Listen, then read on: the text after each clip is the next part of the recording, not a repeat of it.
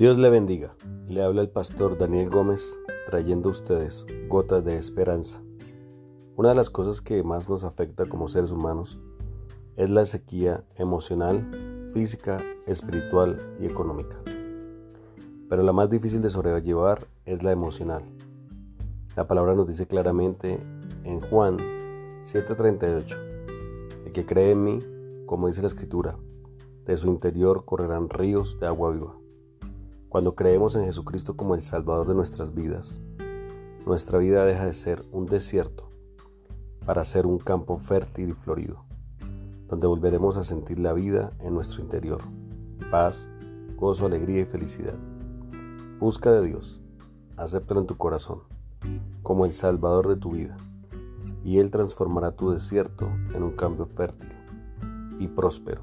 Dios te bendiga y Dios te guarde.